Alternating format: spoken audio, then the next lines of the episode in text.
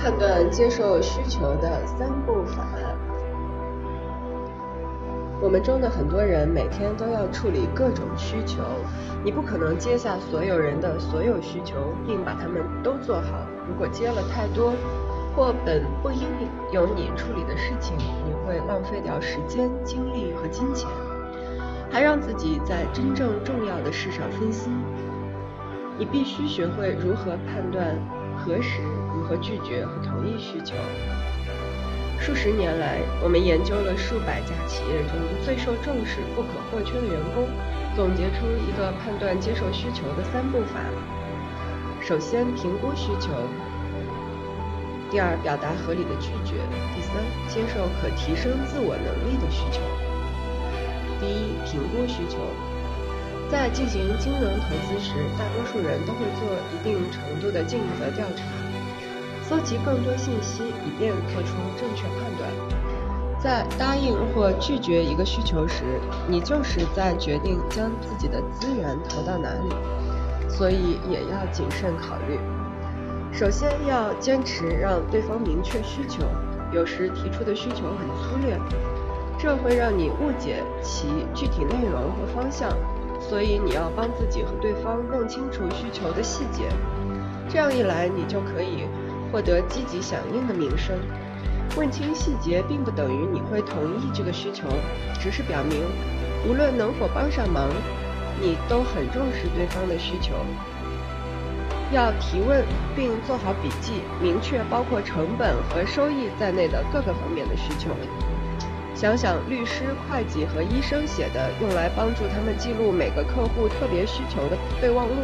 重要的是，你需要帮助提需求者把需求调整成一个可行的提案。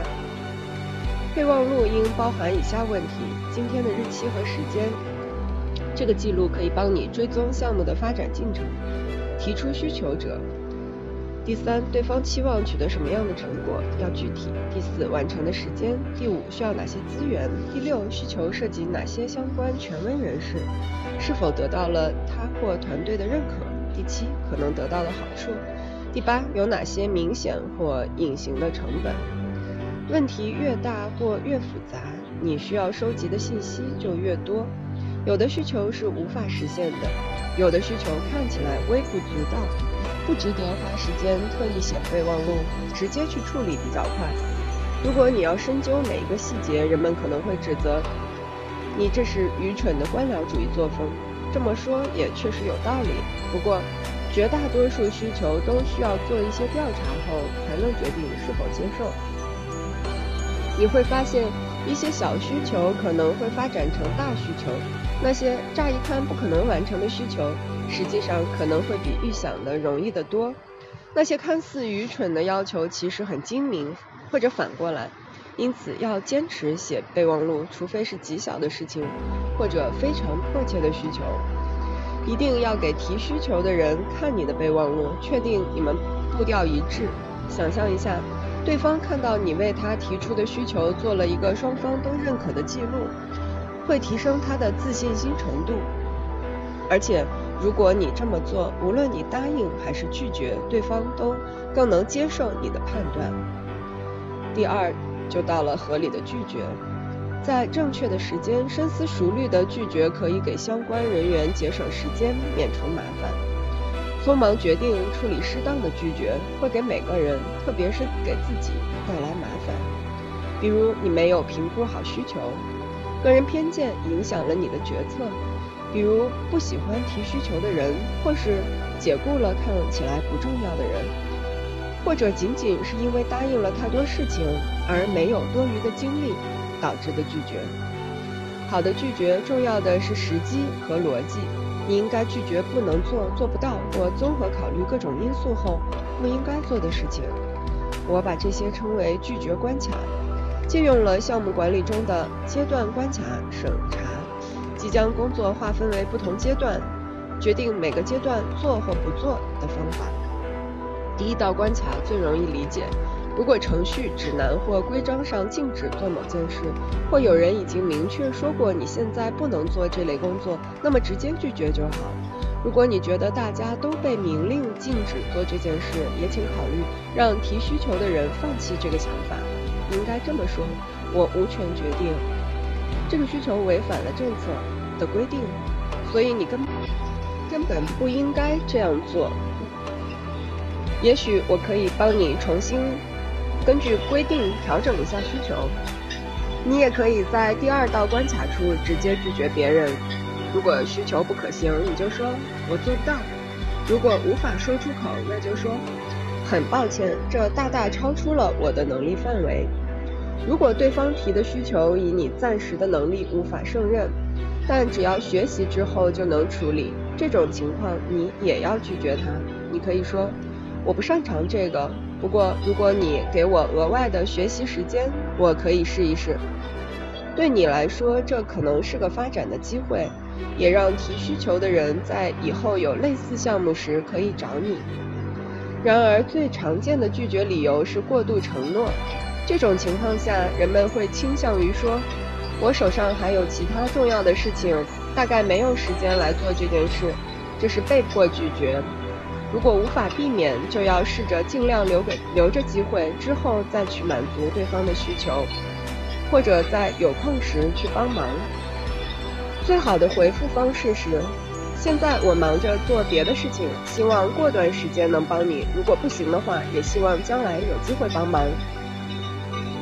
第三道关卡最难判断，因为在一开始很难确定一件事是否值得做。你需要判断自己成功的可能性、潜在的回报，以及是否与你现有的工作发生冲突。有时你也需要做出可能可以或现在还不行这种比较模糊的回答。这类情况你应该说：“我需要更多信息，让我来问几个问题。”本质上，你是在让提需求者提出一个更全面或更有说服力的方案。如果你确实理解了对方的需求，并认为当下不值得接受，你可以说：“我现在还无法答应，因为成功的可能性很低，需要的资源太多了。现在我手头的其他工作跟这件事冲突了，或者这可能会导致不好的结果。”时机方面，最重要的是要先认真考虑和分析需求，然后立即回答是否接受。不要直接拒绝，不然会让人觉得你对这个需求不屑一顾。但也不要一直拖着对方。如果你拒绝的理由其实是想说现在不行，但马上就可以了的意思，那就让对方知道。如果回答是我不行，但我知道有人可以做到，或我不行，但是我可以协助你找到其他能做到的人，那么也要尽早说出来。如果回答是“我可能不会、不能、也不应该这么做”，这是个坏主意，所以你也不应该这样做。那么要在提需求的人强迫你或其他人之前就说出来。第三，接受有价值的需求。拒绝的目的是为了接受更有价值的需求，这将提升自我的价值，建立良好的关系，并提高声誉。更有价值的需求需要和你要承担的任务体现的价值、排出的优先项、掌握的基本原则以及上级的命令保持一致，使你满怀信心又好又快地完成工作。换句话说，这类需求会让你发挥特长，或者给你机会发展新的特长。这样的好需求会让你把时间、精力和资源投入到很有可能成功的事情上，并带来巨大的潜在利益。已承诺的任务，关键要沟通清晰和有执行重点。首先，明确解释自己接受的原因。你可以给这个项目更带来更多价值，你想合作，你看到了其中的好处。然后定下自己的行动计划，特别是可接受的交付成果。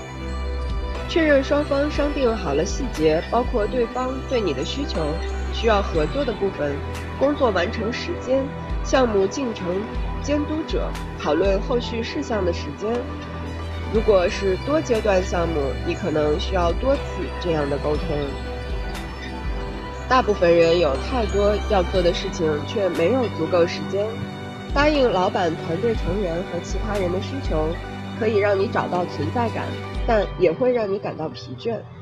保持长期成功的唯一方法就是擅长合理拒绝，让对方感觉到被尊重，只答应合理有清晰应对计划的需求。